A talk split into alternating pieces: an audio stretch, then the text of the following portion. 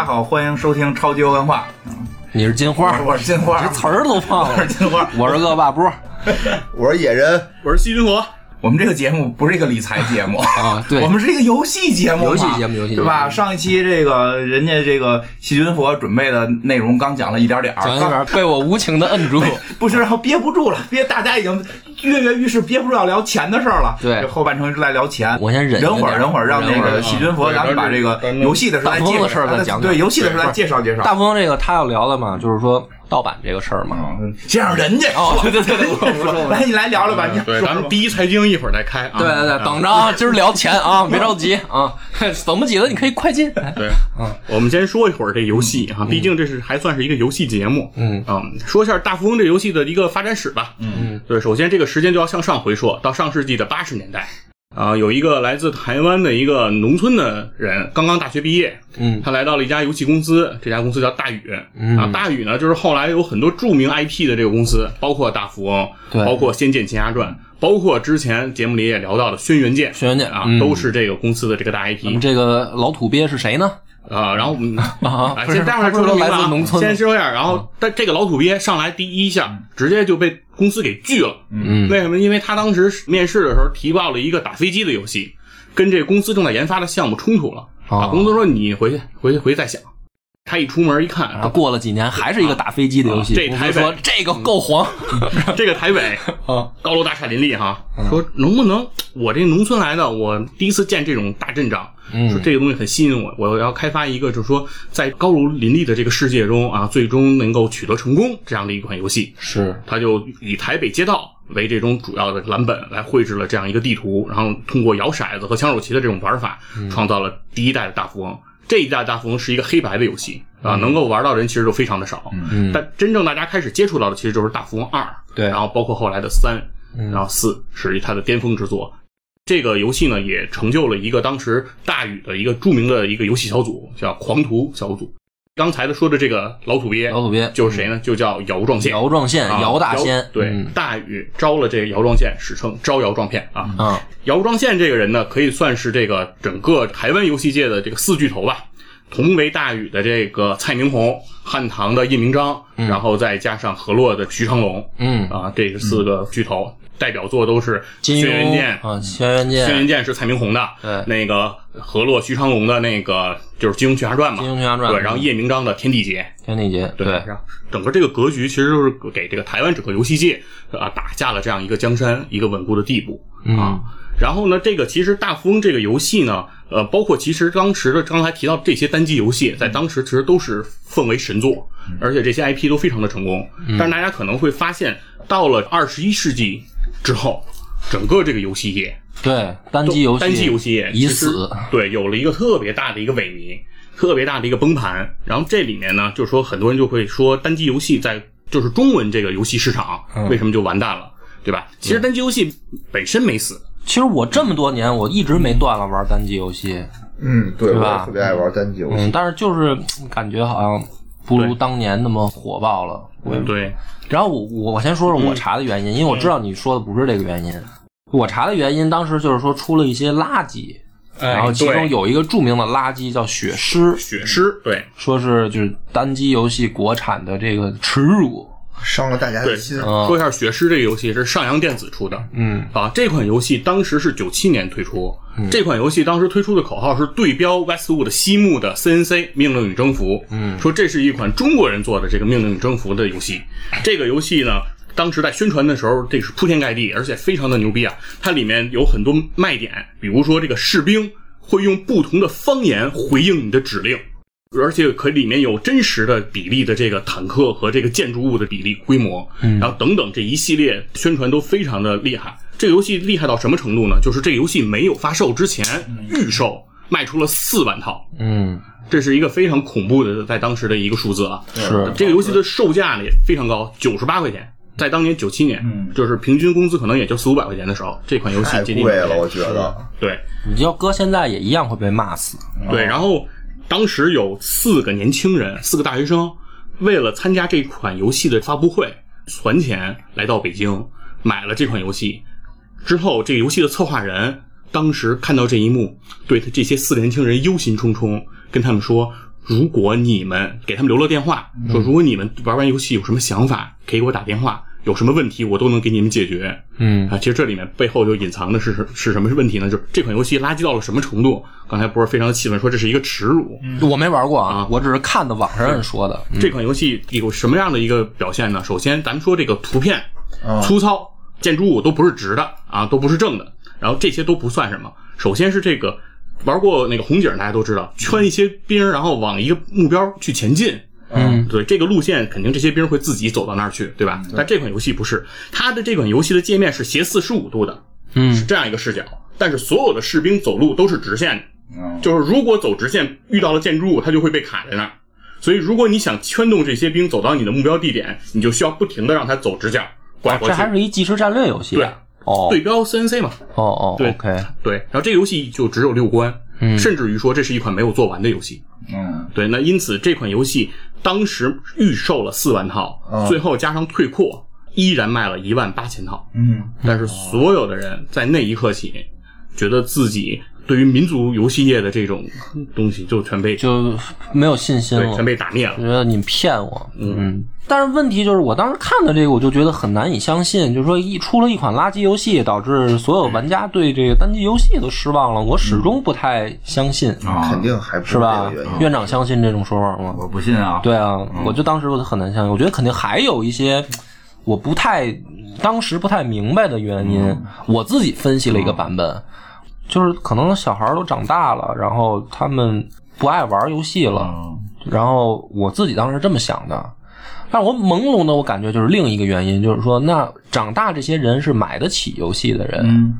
就这些买得起游戏的人，他们不爱玩游戏了，然后我们这些买不起游戏的人，就是买的盗版嘛，嗯。所以我觉得这个就是我当时分析出来说，这会不会是另一个原因？就是做正版游戏的人不挣钱了，所以他们就不做正版游戏了，呃或者说他们就不做游戏了啊，因为买正版的人长大不玩了盗。版是一个挺大的原因。对，而且说白了，当时游戏的价格，正版跟盗版真的差距有点太大了。是啊，是吧？就是盗版可能我那会儿吧，就比如说十块钱一张，差不多吧。对是啊，当然一个正版游戏可能动辄几十，嗯，是，差不然。后也有上百的。中国的上百的还少，嗯，因为那会儿我一百以内。对，但是我们那会儿也开始接触 PS 啊什么的，嗯，我就知道，都不是说我想买正版，比如 PS 游戏，我不是想买正版。后来主要后来还有些杂志它自己就出。嗯，关键是那会儿那个，比如说 PS 的游戏，我想买正版我都买不着，对，啊，就是你你只能买到盗版。盗版五块钱。啊，盗版五块钱、十块钱，买完游戏机先来十张盘，对 真是那样，真是那样买 PS 二先来十张，十张必入的，你回去玩去吧。我那会儿买 PS Two 的游戏，都是那会儿有好多游戏店都是有那种就是歌谱的那个塑料夹子，对对对，你们应该都经历过。见过见过。然后你去了以后，你就是翻那张那个文件夹，然后呢，你想买的，你把那个封面蹬出来，对，嗯然后你每次结账都是说，老板把这夹子还给老板，说我蹬出封面的，你给我都包上。嗯对，一般每次都是五张十张这么买肯定五张十张起。啊。现在玩游戏哪敢呀？后来出了五六个游戏都得买哪个呀？对贵呀，这真贵。对，对吧？后来不做不做节目绝对不买。就是我开始玩正版的，也是当时那个游戏店老板跟我说的。他的一番言论真的打动了我，我不知道我讲没讲过跟你们。没有，我是 PS 三的时候，嗯我开始买正版，然后当时呢，我是抱着一个不，就是我从来没有想过我要我要有一天玩正版游戏，哦。因为你都都好几年，这小十年你都玩盗版嘛，从小小学开始嘛，嗯，上到大学嘛。然后呢，这老板说，嗯，其实你可以买一个，就因为当时 PS 三没破解，然后我就在犹豫我是要买 Xbox 还是买 PS 三。嗯，然后老板说你可以买 PS 三，我说但是他没破解，他说那你就买正版游戏呗。我说那正版游戏太贵了，两三百块钱一张，我玩不起啊。我这每次就是十多张起步的人，我这是吧？我不可能啊。然后这老板就跟我说了我影响至深的一句话，他说你有没有算过你现在有多少游戏盘？然后我说，嗯，那我差不多就是当时那种装 CD 的、那种音乐的那个小包，嗯，那一包可能差不多能装小一点能装三十张，大一点可能能装四十张、五十张的都有嘛。哦，就那种盘的夹子，我可能有两三包。那我说我保守估计，我起码现在有接近两百张游戏。OK，老板说好，说那这两百张是不是差不多都在我这儿买的？嗯。我说差不多吧，都是你这儿买的盗版吗？那说你这个成本算下来是不是，比如十块钱一张？嗯你你有两百张，咱们粗算两千块钱，对吧？嗯，OK。老板说，那你买游戏杂志吗？我肯定买啊！那会儿就是看那个什么游戏机实用技术，嗯还有那个电子游戏软件，我主要看这两个。我说当然买了。他说好，那我再问你一个问题：你这两百张游戏里面，你有多少真正打通关了？我说那算下来可能不到十个，就是你有比如说《三国无双》，我肯定打通了，然后还有一些比如说什么像什么《生化危机》啊、什么《最终幻想》，可能这一类的啊，就是极少数我打通了。他说对啊、他说：“那你这样，反正你也买杂志，你每选一个正版游戏以前，你先想清楚你是不是真的喜欢玩这游戏。”他说：“买盗版的时候，你好多就是看个封面，可能回去装进去一次你就不玩了，嗯。你并没有持续的玩这两百张游戏。你真正这两百张里面，你是不是还是只是玩那十多个，差不多吧？”他说：“那你这样算下来的话呢，第一个，反正你也看杂志，杂志上面也有对这游戏的评测，也有对这个游戏的介绍，你其实也能了解到消息，嗯。你就能确定你是不是喜欢玩这款游戏，是不是你感兴趣的。嗯。然后你做了这个筛选工作，把你还是同样的两千块钱拿来买你想玩的正版游戏，其实你没有损失。然后同时呢，这个游戏你玩完了，因为它是正版，你还可以卖给别人。哦因为你盗版你怎么卖啊？对吧？对谁会买盗版二手啊？是是啊，就说你正版的你保存的好一点，你还可以卖给你同学朋友，他们可能喜欢玩的，然后你便宜点。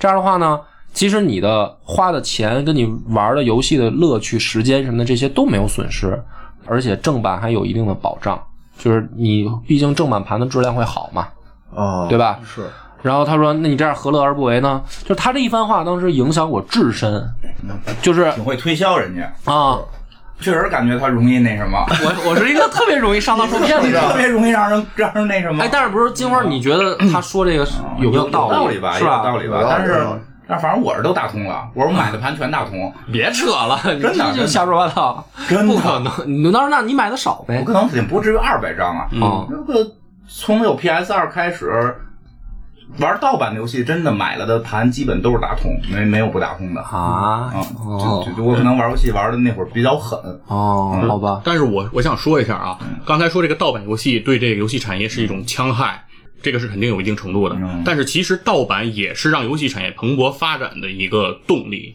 因为最早在台湾其实出来的京讯。电讯，嗯，这家公司就是两个人，李培民和李永进两个人做的这样一个公司。他做这公司干嘛的呢？就是因为当时台湾市场上充斥着盗版游戏，大家都是那些盗版游戏，盗版游戏，而且都是英文游戏。因为当时其实没有中文游戏这个产业，但是这些盗版的这些游戏呢，进来没有翻译，孩子在玩这些东西都是迷迷中迷迷蒙蒙，就跟我小时候最开始玩《宠物小精灵》一样，嗯呃，对，通过这种玩才知道这木鱼儿就是精灵球。哦我现在猜测木鱼儿是不是就是球啊？反正就是都大家都是这么对，当时都是这么瞎玩的。这个京讯电讯做了什么呢？他就把这些英文的这些电子游戏做出了说明书啊和这些这个英文的翻译，然后做成了精美的册子，然后在市场上卖。就通过这件事情，这家公司就收获颇丰。哦，然后紧跟着就有一个人跟进了啊，这个人就是志冠王俊博。志冠的这个老板王俊博呢，看到了这个京讯电讯做的这个东西特别好，说自己也想挣这个钱，于是他就用更烂的纸、更次的油墨、更糙的这种印刷质量，然后做出了更便宜的游戏的这种说明书和这个秘籍。对，通过这样的一个东西赚得了他的第一桶金。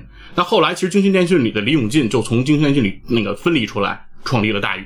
嗯，那也就是说，其实正是这些盗版的游戏最开始其实驱动了这个产业，哦，啊。但是呢，要说到这个 PC 事件啊，我们今天先不聊那个主机。其实很多人会说，中国为什么电子游戏这个产业发展的不行？其实是因为我们缺这个主机，缺自己的主机。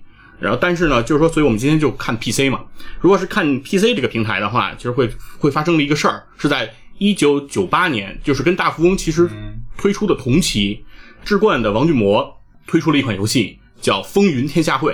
嗯啊，志冠王俊博是个特别厉害的人。你看，当时他这个人绝对是可以做到一件事，就不忘初心啊，绝对是不忘初心。首先，志冠王俊博他非常有眼光。首先，为什么他们志冠能够出这个《金庸群侠传》，就是因为他当时在非常早的时候就买了金庸这十四本书的版权。哦。所以所有的其他公司其实是做不了金庸的。不。是，那他买了十四本，他出了一个游戏，挺亏的呀。呃，他真的不是出了这一个游戏，哦。他后面其实出过很多，《笑傲江湖》哦。出过《神雕侠侣》，尤其是他那个《神雕侠侣》，《神雕侠侣》这个游戏被评价的就是当时也是恶评如潮，哦。就是因为什么呢？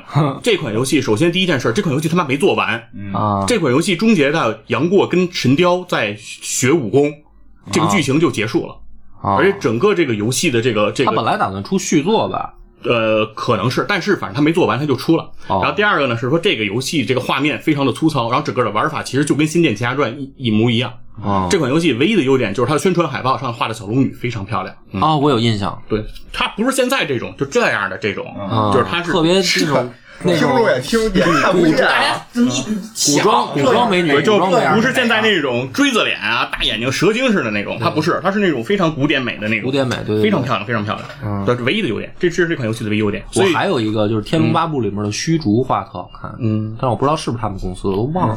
所以说这个公司呢，当时需要一个救世之作，所以他就推出了这个《风云天下会》。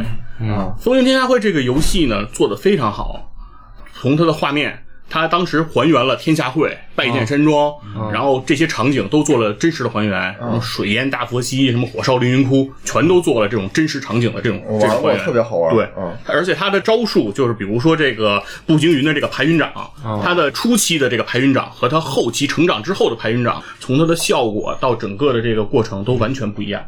所以这款游戏做的非常精美。但这么一款精美的游戏，王俊博做了一个非常厉害的决定，嗯，就是这款游戏当时它的售价定了多少钱？十九块钱。啊，对，这里头其实要跟大家说一下，其实大家对于盗版游戏这个价格，基本上我们的认知其实还是偏在两千年之后的这种认知了。在九七九八年，其实当时的正版游戏价格是非常高的，基本上是在两三百块钱这样的一个水平。嗯，当时盗版游戏价格也不低，大概在二十块钱左右。对所以这款游戏就卖到了二十块钱，就是它以盗版价格的它以盗版的价格卖正版游戏，嗯同时呢，同样跟他当年在这个八十年代做的事情是一模一样的。它的这个盘盒异常粗糙，塑料非常的薄，然后里面的印刷的封面非常的粗糙，纸非常的差，油墨非常的差。另外，他在中国大陆啊境内收购了很多在制作盗版游戏的这些工厂，嗯来生产《风云天下会》。嗯嗯，对，所以他就以这种低价的这个价格、低质的这种包装来压缩了这个成本。是，当年这款游戏在整个中国卖了十七万套。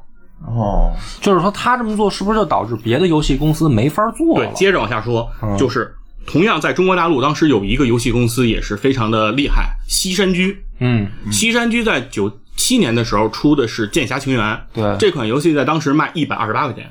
哦，然后在九九年推出《剑侠情缘二》的时候，这款游戏卖三十八块钱，嗯，哦，降价幅度超过百分之七十。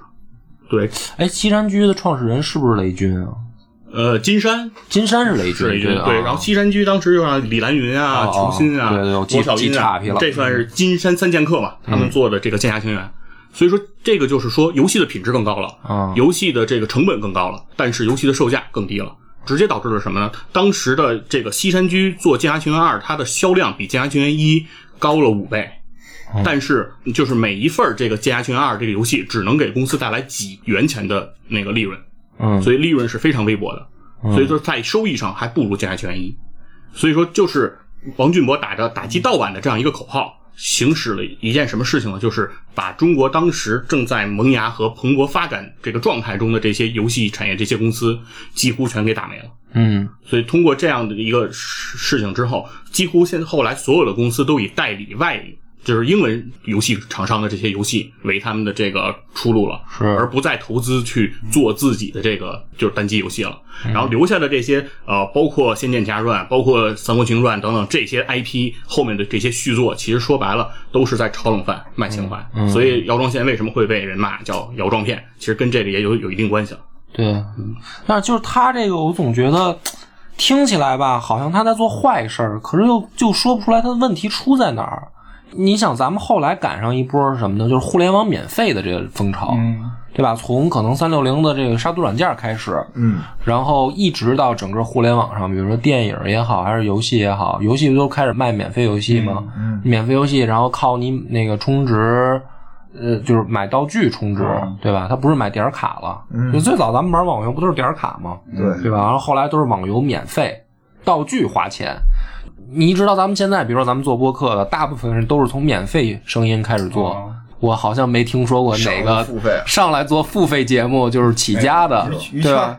啊啊，对啊，就是咱们好像经历过这么一个风潮以后，就是一对比啊，感觉那后来互联网免费的这个风潮，好像就是说，那他这不就当时他做等于用盗版的价格卖正版游戏，好像也是一个只不过过渡的趋势嘛，就是他好像也不是这样大趋势，太多不能说，因为我知道内幕。哦，好的，但是直播有人说这是一个大趋势，是由于韩国游戏的崛起。嗯。韩国的一些游戏崛起之后，让中国这边已经看到了原来的玩法是不挣钱的，没有什么人真的有情怀，哦。绝大部分人是为了挣钱，因为那些哎，就是我因为因为牵扯到一些我认识的人，我没法说，但我只能告诉你，就是当。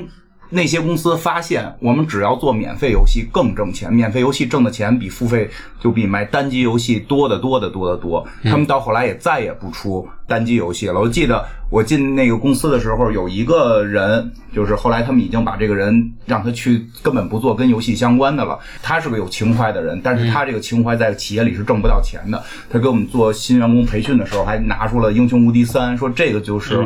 因为他们能画地图嘛，就是说他是由作为策划嘛，说这些都是我们就是最开始爱游戏的人，然后进入这个行业最早都是玩英雄无敌，然后什么的，就是这种单机游戏，说这个才是根儿。但是他当时就说说。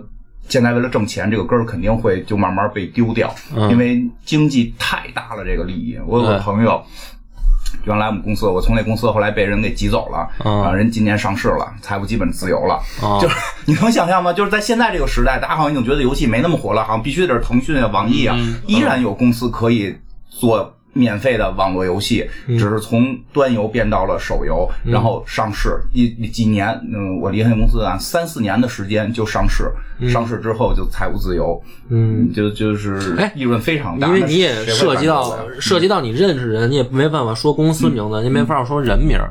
但是就是比如说，你觉得这个是对的吗？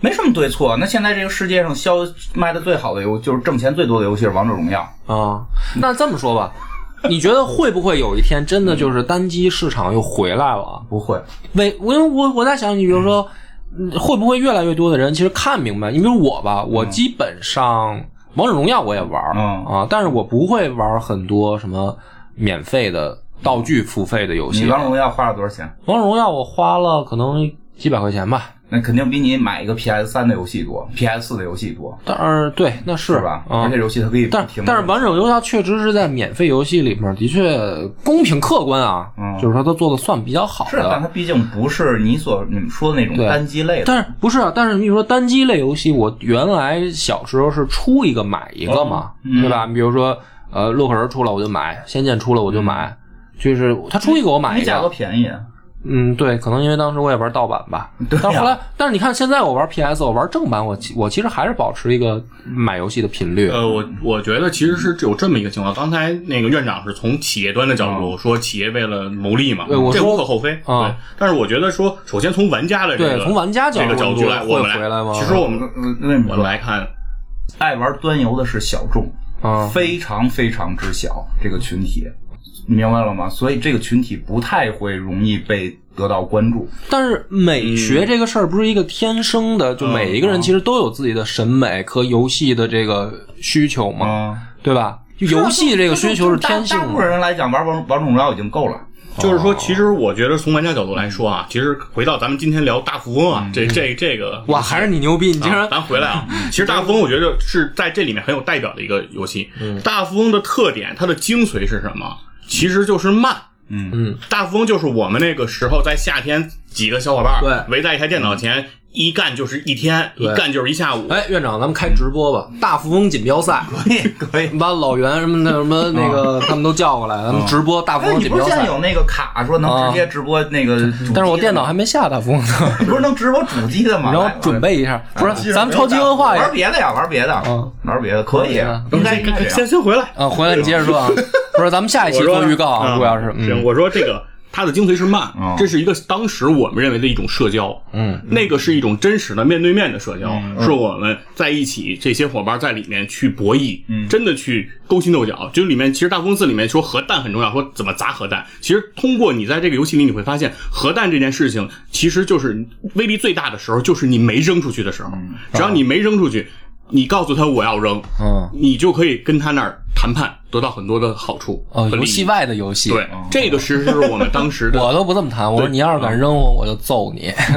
对 你自己琢磨对，这个是说可能是在游戏中，我们去逐渐认识这个世界，认识人性，认识整个我们周遭的生活，其实的一个很好的媒介。但是后来大家对于游戏的态度会是什么呢？就像上次帆儿哥推荐咱们玩那个《荒野大乱斗他推荐过这个游戏》，吗不？推荐了，那天跟我说半天，荒野说这个大乱斗是荒野手游吧，对《荒野乱斗》，他说这游戏的卖点，他跟我说的是什么呢？说这游戏特别好，他说像什么？他说就像王者荣耀，但是特别简单，两分钟一盘。哦，我当时听到这儿我就没记住嘛。对，我要比王者荣耀还简单，对大家玩个嘚儿。玩个我说两分钟一盘，啊就是对他来说这是一个卖点，对他来说这是一个吸引力。为什么说他嫌王者荣耀时间都太长？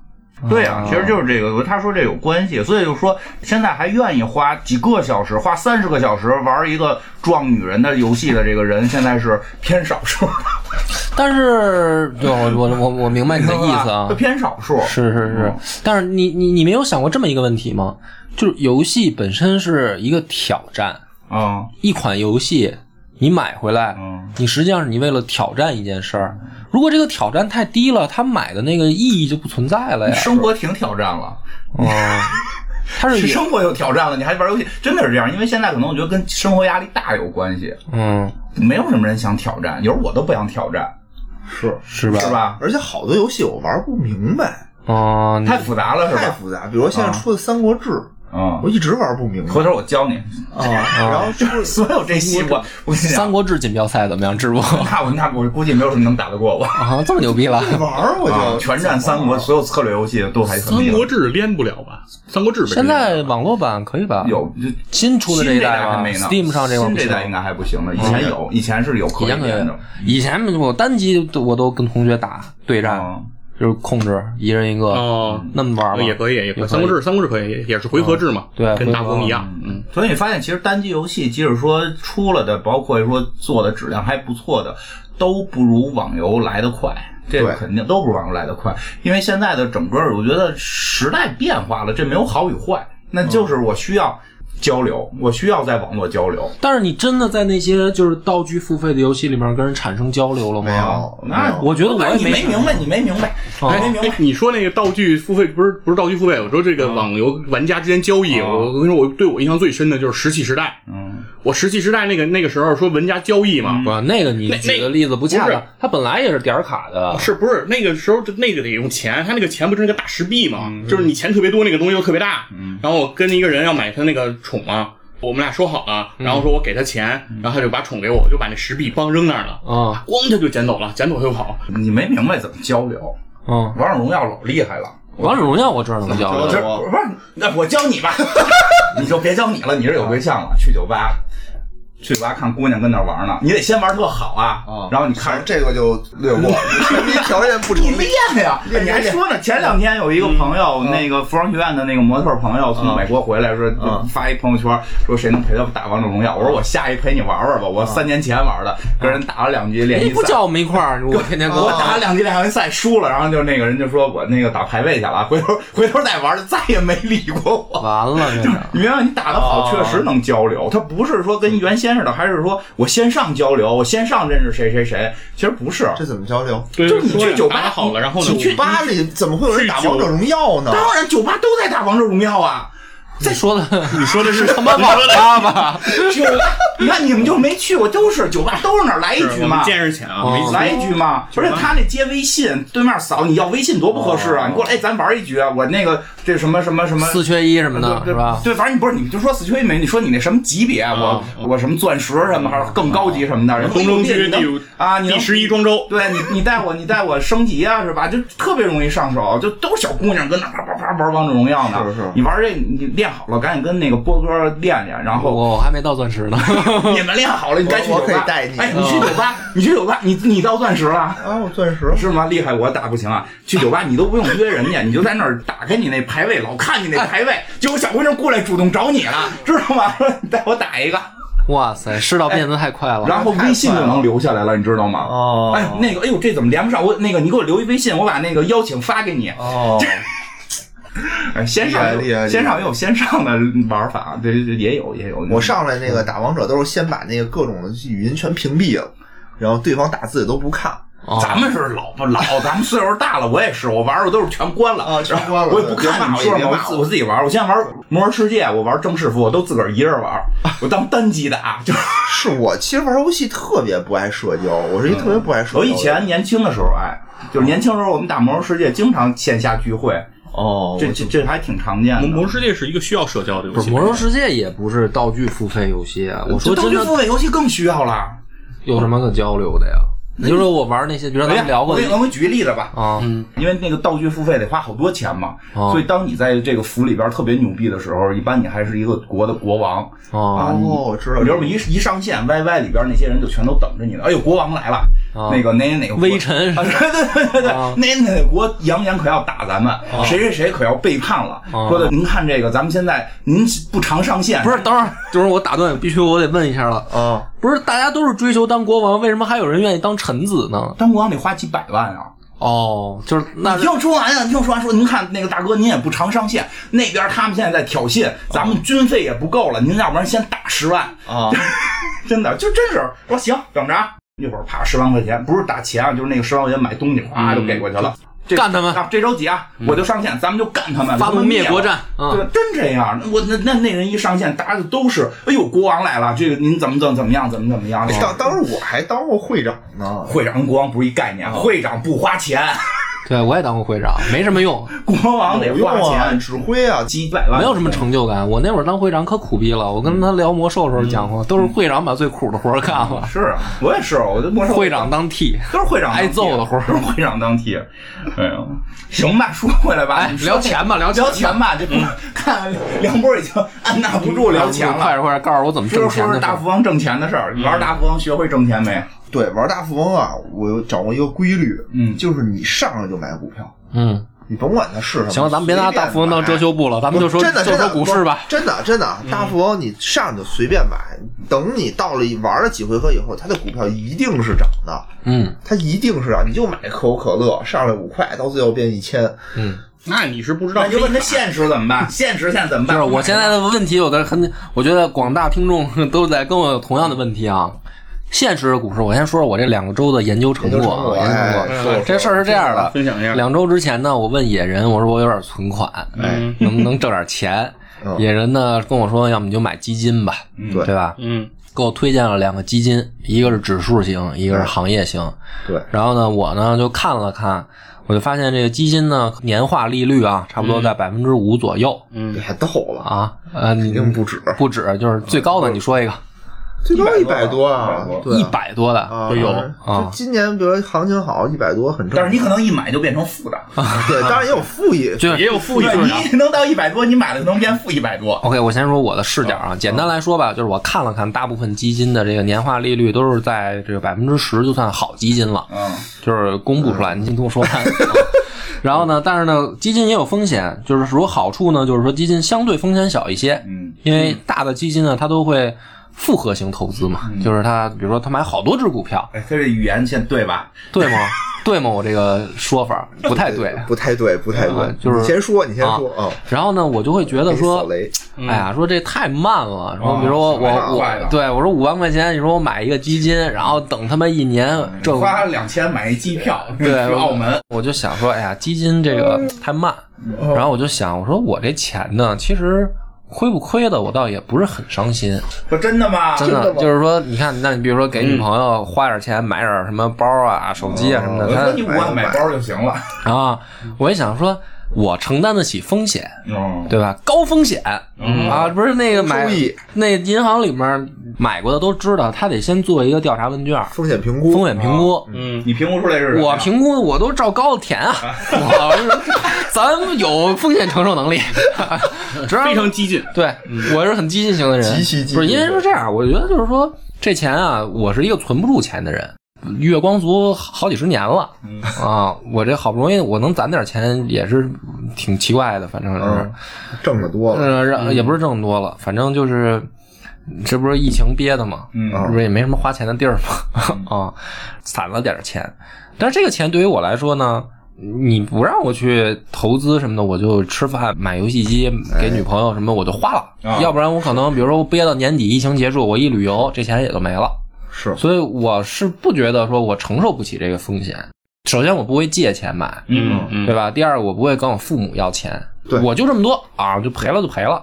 所以呢，我就觉得这基金太慢，然后等一年啊，再挣这一两千块钱，我就不过瘾。嗯，然后呢，这不是帆儿哥就跟我说说就是股票嘛，然后我不就想起我老师了嘛，啊，对，我就想啊，我说这股票，首先，如果你真的有好眼光，可能这个一年过后，你真的翻个两三倍的，嗯这种事儿也有。啊，那不是有翻十多倍的吗？还对对对，但是呢，也有那个公司最后就他妈退市了的，就是买完以后跌没了的。嗯但是呢，这个里边就是我我想说的，我又不是胡买，嗯我要买股票呢，我就会在我熟悉的范围内选择行业，比如说我会先选传媒业的哎，这个股票嗯啊，因为我本身干这行的。然后呢，我会买游戏业的，因为我爱玩游戏啊。就是比如说这个索尼要出什么新游戏，微软要出什么新游戏，Steam 要出什么新游戏，这些游戏公司我大概都知道。我要买股票，我肯定也是在我熟悉的这个范围内买。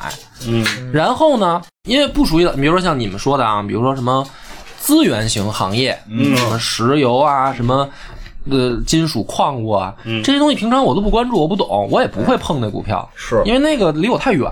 是，其他的，比如说什么最近什么风向型的，比如说国家要发展芯片业了，嗯。然后我也不懂。是。我就算他政府再怎么说，咱们要发展芯片业，我就是不懂，而且而且我本身呢，就是我因为小时候也经历过嘛，就是大家全民炒股，然后最后都被套了。是我父母也炒，当时我虽然不懂股市什么，但我知道他们都被套过，嗯嗯然后我就对本身对股市没什么信任。我买我就买我了解的行业跟公司哎。那我欠缺的是什么呢？我原来是不看数据，嗯嗯那我现在我比如说啊，我选定，比如索尼、嗯。哔哩哔哩，嗯。嗯呃，比如说腾讯、网易，嗯。嗯。然后呃，再加上一些，就是随便再选几个啊，跟游戏相关的。我本来想买波兰蠢驴的 CD Project，嗯。后来我一查，人家在华沙证券交易所上市，我还我还买不了。对，然后我只会选这样的，然后我再去看它数据啊，嗯。比如说我去分析，嗯、它现在这个公司的这股票的是不是在它历史上的高点？啊。比如说腾讯吧，腾讯，假如我现在看，我看我觉得可能挺高的，在它均线以上，那我可能就不买了，我再等等，对吧？比如说网易的也是，网易，你说网易云音乐做的这个在播客上来说还挺好，我判断它有发展。我还看过荔枝的股票啊妈垃圾个，这我就还得一个百分之十八，你说呢？那38那三十八是吧？涨了百分之三十八。对，但是我觉得它就现在就高，我觉得荔枝没准扛你看你那，你前两天买，你不是现在就翻了，嗯这涨了一半吗？得。对，你看这个就是什么？就是我了解这个公司嘛，因为我就是它的使用者嘛，是而且我还是它的主播嘛，是吧？我在用这玩意儿，我这么买股票嘛，就是我不是说真的是赌博，所以你就说这样的话呢，嗯，赌博没有什么太大的区别，啊，还是没有区别。嗯。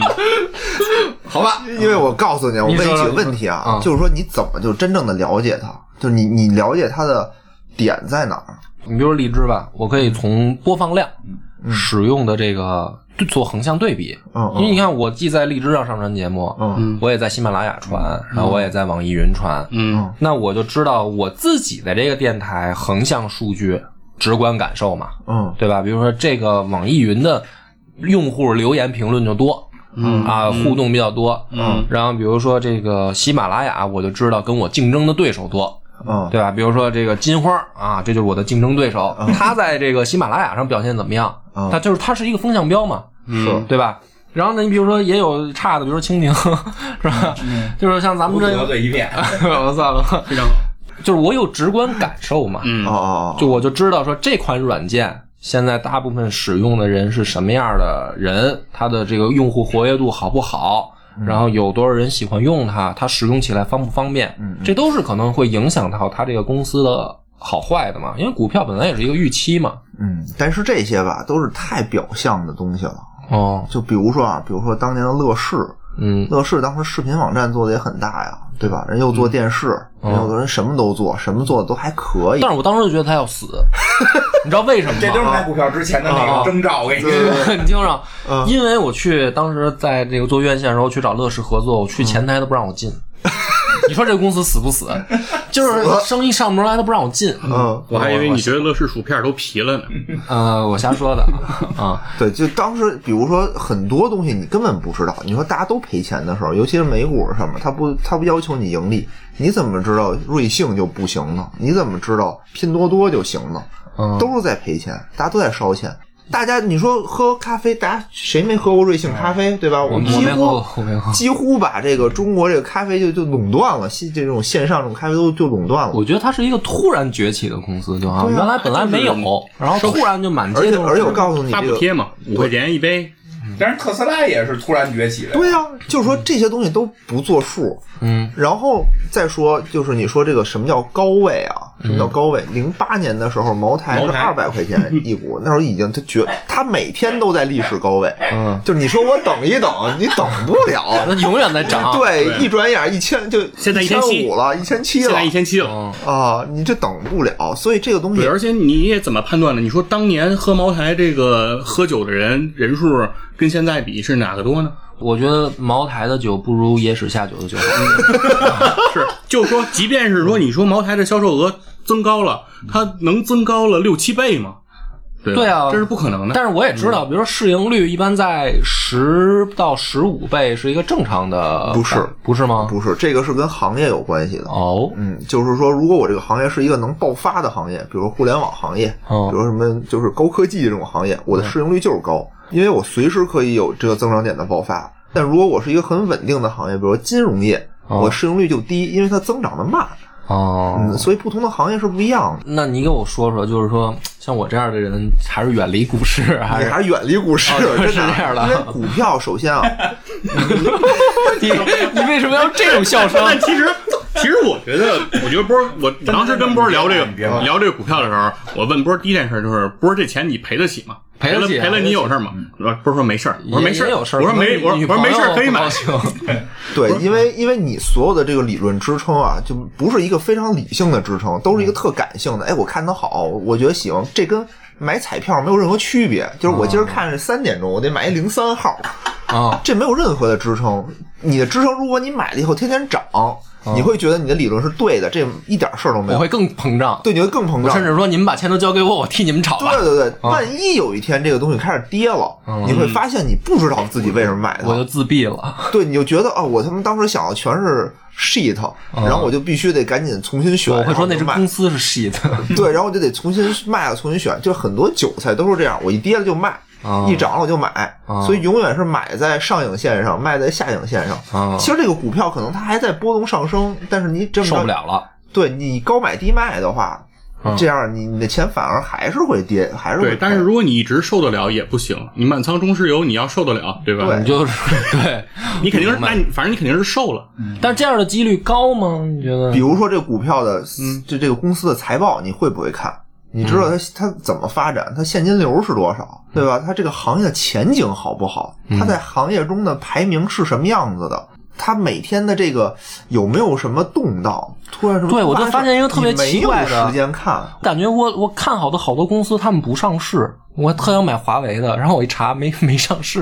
人家员工持股，人嗯，不上市，人为什么要人人钱有？为什么这个公司要上市？就是因为他要缺钱，他要集资，嗯它要发展。比如华为，我不需要钱，我要有钱，我还得把我所有的财报、我的机密什么，我全都给暴露出去。哦，哦，我现在我不想暴露出去，我现在活得挺好对，老干妈也不上市。啊。对，老干妈也不上市。对啊，我后后来我真的我特别奇怪，我发现我好几个我觉得特好的公司都其实一查好好多好公司都都都没上市，对人不缺钱就不需要香。香奈儿也没上市。是很多都不上对，市。药企里头，柏林格英格汉不上市。嗯，因为它不就是上市的原因是因为没钱，嗯嗯然后套现这几个方法。对嗯，对，嗯，人要一直有钱就不上市，人要是自己那个节目能挣钱，也就不拉投资。对我野史，我觉得我我的野史下，我的野史下酒就就就需要上市。啊，今天主要是广告得做，广告众筹。今天主要是拉来凑了四个人嘛，开始投资野史下在要给那个野尔下去，要给梁波众筹，然后呢就听那老师的，买那个股票去。对你不要那，就是我老师那个理论对吗？你老说那理论是对，但是它没有操作性，因为你哦怎么着，你们四个就是讨论出这个东哎，西，你能对人脑子打成狗脑子？对啊，而且就这钱要挣钱一点事儿没有，但凡这个钱赔了，就麻烦很大。啊，你不可能拿到那么多钱。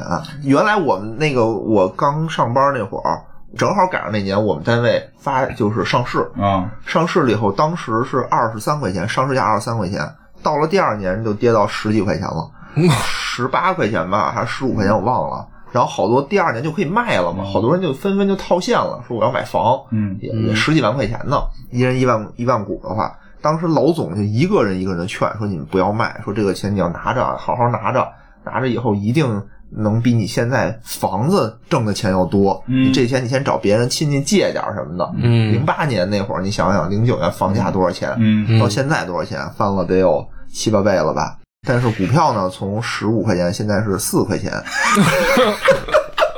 他这么说，这么说卖的人是对的呀。对，但是老总那不就不管了，那会儿就劝着你们别卖，就那是他的政治任务，相当于是，公司不想让大家全都卖，就影响股票走势嘛。当时还喊着说是要涨到一百块呢。哦，但但是这个渐行渐远但是按你的教授的说法，这故事没完，还有好多年呢。啊，对对，对就，所以说就是为什么呢？就是现实中非常难的一个事儿，其实就是你把这东西留到二十年，可这能过二十年我真的就忘了这笔钱了。这个这个时间跨度其实应该是到今天，我觉得也没有一个在中国股市里能够拿一只股票超过十年的这种散户的就是忘了几乎是不可能存在的。就是忘。我有一个朋友，我有一朋友，他现在是那个留移民了嘛，移民到新西兰了。嗯他就是在移民之前，他在这儿开了一个户，里有十万块钱。现在移民过去，突然间想起来了，回来想弄，发现自己什么身份信息都没了，密码也忘了，就根本找不回来，这钱就等于死在里头了。那实际值多少了呢？不知道他 看不见。听着跟比特币似的，当年我有一个 U 盘，里边有几十个比特币。对对对对。我操，所以我为什么劝你买基金啊？就刚才我说的那些东西啊，你可能全都不知道，什么财报、现金流、资产负债、嗯行业趋势，但是没关系，有基金经理分析。基金经理是专门干这个事儿的，嗯你只需要选择行业嗯就行。你说我觉得医疗啊，哎，大家都得吃药，我就买医疗，那你就买医疗基金啊。它具体买哪只股票不用你操心，嗯就买了。或者你说我我也不想操心，到底买哪个行业我也看不准，你就买指数基金，或者你就。他也说，你根本不知道他说什么什么什么精选，就是你不知道他说什么的，往往你对，不是你能听。你挑那个基金经理，比如这个基金经理他干了十好几年，每年的收益率都在百分之二十多以上，啊挑人，挑人，哎，这个你就跟着他买就完了。他肯定，虽然它过往业绩不代表以后的收益，对吧？嗯但是你看着它是一靠谱，他靠谱十年了。嗯，你说它明年不靠谱，那可能也你也不靠谱，谁买都不靠谱，那说明对吧？嗯？就是他的几率肯定嗯比你自己买的几率要强。对对，野人说的这是一个方法论，但是就是说，同样啊，也是得劝听众，基金一样也有风险。有风险有。风险这些一样的这些基金经理，不管他过往业绩多好，不代表你买完他那一刻。他在之后多好，或者说它不代表你持有它那个基金的这段期间它的表现是什么样的，因为它未来还可能更好，但是有可能你已经把它卖了。只能说就是你买基金的赢面儿比你自己炒股的赢面儿要大。啊嗯，这么说。对，那如果其实给大家推荐一个方式啊，如果说真的想理财，不是说钱少吗？买不了一块地，对吧？想理财，其实有一个叫基金定投的方式，嗯，就是你看选每隔一段时间就固定对存进你去。对你选中一个基金之后，它基金定投可以最低应该是可以投一千块钱就可以，就是你哦每个月固定的往里面去投，其实就相当于帮你存一点钱。当然，当然一千块钱其实也不多，可能你要是拿着这一千块钱随便吃个饭、玩一趟、玩玩、喝个酒没了，对吧？你就把这钱，你就当你少挣了一千，你就把这一千块钱一直累积的投，嗯然后这样的话，比你一下拿出一笔大的钱放进去。对你的这种心理负担也好，对你的这种压力也好，都会小很多。哎，那我问问，你们仨现在理财吗？理财啊你们都有理财产品是吧？对啊，都买了哈。对啊徐云佛也买了哈。我不知道我买的什么，我们家都是我媳妇儿弄的。哦，你媳妇儿呢？李院长买吗？理财产品？家里买，我自个儿也买，你们也买哦，明白了。那我还是得买啊，我得跟上你们的但你节奏。就得不知道。我们我你刚才说那个什么这阴线那，我我们俩都听不懂。哦，他就是搁了二十年，耐得住寂寞是吧？年吧得有，嗯得有那也可以。十几年。因为我们家没孩子呢，就买了，哦然后就就基本搁着就没动过。他就是就是他去操作，他就是管你要钱。就那会儿还是我挣钱呢，哦然后那个投了个，但管他妈要的多，嗯管他妈要了点儿，搁里了，然后就没事儿也看看，跌了也不卖，高了也不卖，就一直搁着，搁到现在。哦买的基金嘛，基金嗯，十五年，那挺忍得住寂寞呀。其实就是我觉得就是这种东西要买基金吧，股票我觉得真有可能赔没了，对，就比如我上次那个上来跌百分之四十就卖了，那赔没了，基对啊。金会稍微好点儿，但是也会赔。嗯，你确实得做到就是这十五年当中，有的时间嗯可能其实是赔着的。当时我们说的是快生孩子了，嗯这钱呀给孩子留着上学用，就嗯都存里了，就当存银行了。嗯说这十八年之内上学得十八岁嘛，这十八年之内啊，就是涨了跌了都不卖。嗯说十八年之后再看，过了十八年再考虑都给换出来。也用过定投，也直接买过。然后那个有的时候就比如觉得太高了，定投就停一段，这种操作会有，就是往里续钱的操作会有搁钱和停，但是从来没往外取过，一分钱都没往外取过。哦嗯，就是这样。然后我自己会买点那个腾讯的那个叫什么股票不是腾腾讯理财里边的基金，它有那种境外性基金，就确实能买到腾讯。啊比方你自己买腾讯好像挺麻烦吧？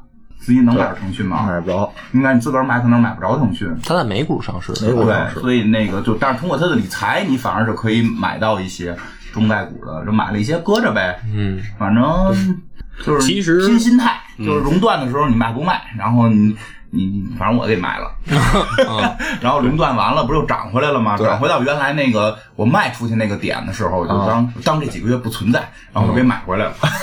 其其实啊，这事儿跟院长最开始说，咱们说大富翁这个抢手棋的雏形里面那个繁荣玩法就是说所有的地公共的，然后大家都来分这个钱，最后大家钱越来越多，最后你总共银行里的那个钱都不够你们这些玩家分了。其实你看啊，然后哦你先说完吧我。先说完啊，然后包括刚才野人也说，他玩大风的时候上来就买股票，然后因为他随着物价指数的提升，这些股票都会变变得特别值钱。对其实我想说的是什么呢？其实如果说经济形势整体向好的话，实际上把钱你不管是投入基金也好，还是投入股市也好，其实是增加了这个钱的流动率，是帮助这个钱更有效率的去流动。在这个更有效率的流动过程中，如果整体经济形势人的整个的这个社会财富是往上在积累的话，总体来讲，它一定是说钱的流动起来的频率越高，能够流动在这个社会上的钱，能够转动的钱越多，这个社会财富会积累的越快，它一定是这样一个理论。对，但是具体到每个个体你能不能挣钱，这是另外一个故事。啊，就就就是人家问说这个牛市什么时候到头儿，嗯什么时候就该跑了？你就说，当所有人都在讨论股市的时候，你就该跑了。哦你就想啊，连我都来讨论了。咱们该卖了，咱们该卖了，是有这种说法，就是这个还挺不是我，我来了是因为我到岁数了。不是跟这没关系，吗跟这没关系，这确实是，就是这这是怎么说来的？就是说叫那会儿还有叫茶叶蛋理论，说最早的时候那个深圳的股市门口卖茶叶蛋，那会儿还没有在网络交易，得去现场看嘛，哦现场看大盘，说就是大家都炒特热的时候，然后门口人靠卖茶叶蛋挣钱，嗯，你得在这儿看一天呀。中午你为省钱，你吃个茶叶蛋，你可能挣钱了，你出去吃好的，就好多吃茶叶蛋的，然后就吃茶叶挣，然后可能一年两年挣了一两万块，然后呢，哎，有一天突然发现怎么没人进这地儿了。嗯，就是因为股市不好了嘛，谁也不进来了，就没有人进这交易市场了。不是，这是我们在这卖了这么长时间了，我们从来没进去过，我们进去看看吧。几个老太太、老大爷的就进去，呃，就这什么就这不是就就这几个来吧，就就拿咱们这个挣茶叶蛋的钱买吧。买了之后出去接着卖茶叶蛋。啊突然有一天这屋里边人又多了。哦他们就进去看自己股票已经涨得特别多了，确 实 有这种说法，就是越多人讨论，就是当你越想买股票，当你发现周围人越说，哎，该买股票了，该买股票了，你就该卖了。我这晚上回去就买。巴菲特，巴菲特就是这么说的。不是，本来可能咱们不做节目不会这么多人讨论，是吧？做完节目，但是不对啊，咱们这节目不是鼓励大家别买吗？是别买，我还是建议买点。其实我觉得买点那个就是保底的基金，涨个百分之五就行了，别想太多没有没有保底没没有保底百分之四，现在是也没有都没有了，没有没有那么惨没有。你连金融理财产品现在都不是保底的，啊没有保本的，啊！不过百分之五那种也基本不会赔了，是嗯，就就就只是说赔了也不管我啊。大概率不会这真没有，百分之五保本的，现在对，现在没有。我觉得保本百分之二十。你你要不把你给你孩子存十八年，那换个别的买啊，买什么别的保值的东西，买套房什么的，不是可能最保值吧？不够啊！哦，买房多少钱呀、当时投入的是没有那么多钱，嗯，那买包啊，买了，哦，还买了好多二手的呢。嗯，就是，嗯，对，投包很值钱，投包很好。当然，他们二手包是有二手包的玩法的，那种保值你也得会看，但是你也得会看。我觉得奢侈品的买我觉得更更其实更不靠谱。我我们这个这个因为其实不鼓励大家买奢侈品，就是说白了啊，就是咱们认为的，比如说一两万块钱的包，都不具备保值的是啊效果。，这人都是五万起的，你得啊是买牛逼五万、十万的。牛逼！而且，哎，而且说白了，爱马仕哎配货你就说，哎，对，你就说去爱马仕，比如说现在咱四个进爱马仕，你想买一铂金出来，嗯，咱都买不出来。那不一定。是，是你可能院院院长有面，不是，首先是可以替伊莎做广告。对，不用就是说，首先就我只是说说说咱们四个啊，就是这样就进去买，为什么买不出来？就是你没有爱马仕之前的消费记录，不是会上来就给你铂金包嗯，啊，你不在人家那儿买点丝巾，买点买点皮带的，我觉得这个我们不要再再瞎扯了，这个我来做结尾吧。我感觉为什么咱们从大富翁聊到股票主，要是你想挣钱，对，我想挣钱，但是为什么我一直没下手啊？你看我看了两周，我还没下手。嗯，其实我自己我仔细想了想，我冷静的时候啊，我想说，因为我缺少了一个跟大富翁游戏里面很重要的对比，就是那个被我击败的小伙伴儿。嗯就是大富翁，我赢输我是有一个对手，嗯我在游戏里我要跟对手的动作去做对比，嗯，对吧？他买什么地，我买什么地；他买股票，我买不买？我是有一个明确的对手要击败。我为什么这两周看半天我也没买呢？就是我又想买，但是我一直没买，是因为这个对手我发现就是我自己。嗯对，就是这个股票，我看来看去，我发现其实它的对手是我自己的时候，嗯就是你怎么能够判断挣不挣钱、亏不亏钱、该买还是该卖？如果是以自己为对手的话，这件事儿我就怎么说呢？没有去，没有不是没有抓手，嗯，你明白？就是我怎么叫赢我自己，怎么就能叫输给我自己呢？就这件事儿，它不是乐趣的问题，而是说，我觉得这个事儿没有一个方向感。你听懂了吗？没听懂，就这么说吧，他有他有一种比赛的心，对就是他赔了没关系，他只要比别人赔的少，他就觉得他赢了，。哎这是这是一对啊就是这样的。比如我跟我同事。大家炒股都赔钱了，他赔百分之二十，我赔百分之十，我就没那么就野人觉得我这不就是赚了百分之十？对，我就是赚了呀！我就觉得我们那我就是神。哎呦，人家说你真棒，才赔这么点儿。真无聊，你们还专业干这个的？不是院长，你这么想，哎，我我也会这样。不是比如说，你知道吗听你们谈股票赔了，我就特高兴。不是真的，你这么想，我什么意思呢？比如说我现在的钱啊，跟我自己对比是什么？我现在有五万，嗯比如说我过一年我没有这五万了，我会很失落。啊，对呀，但是这是股票如果造成的话，我就会很失落。但是如果我把它自己吃喝玩乐了，我也没什么可失落，因为我享受了。说明你还是承受能力差。对，但是如果我挣到钱呢？比如说我现在有五万，我过了一年我挣了十万，嗯对比目标还是我自己嘛，对吧？然后我也没有什么胜利的喜悦感，哎，没有，不是，是吗？没到呢。你到了那会儿的时候啊，就膨胀了。你就你就能把房子卖了，是吧？你就觉得我是股神了。哦我是天才！我跟每一个被套的人，每一个在股票里被套的人都有这个时期，因为股票都是波动的，它都有赶上涨的时候。嗯，人的心态就是这样，跌的时候觉得哎呦企业他妈的这骗子，涨的时候我会看，对对对，然后呢涨了之后马上就会加更多的钱进去。嗯，其实从那个数学角度讲也是，每当涨的时候你反而是应该往外拿，每当跌的时候是往里填。当然了，那个就跟赌博实际一样，那就看你最后自己的你资金吃多大。为什么人说资本越大就是越能炒这东西啊？能你往里去的钱越来越多，越来越多。对，你个人根本承受不住。资本越多，你抗风险能力越强。对，你就就五万块钱，你这就基本没什么能抗的风险。抗不住风险，我就是风险，我觉得 你所以我就站在风口上我，劝你就是那个真的，腾讯的那叫什么，就是零钱里边不是也能给 给点我就是投资余额宝就行了，是吧？余额宝百分之二点几呢吧？嗯，对对对，可以，明白了，懂了，感谢大家收听啊，大家慎重的想想啊，投资什么投资有风险，入市需谨慎啊，嗯，拜拜。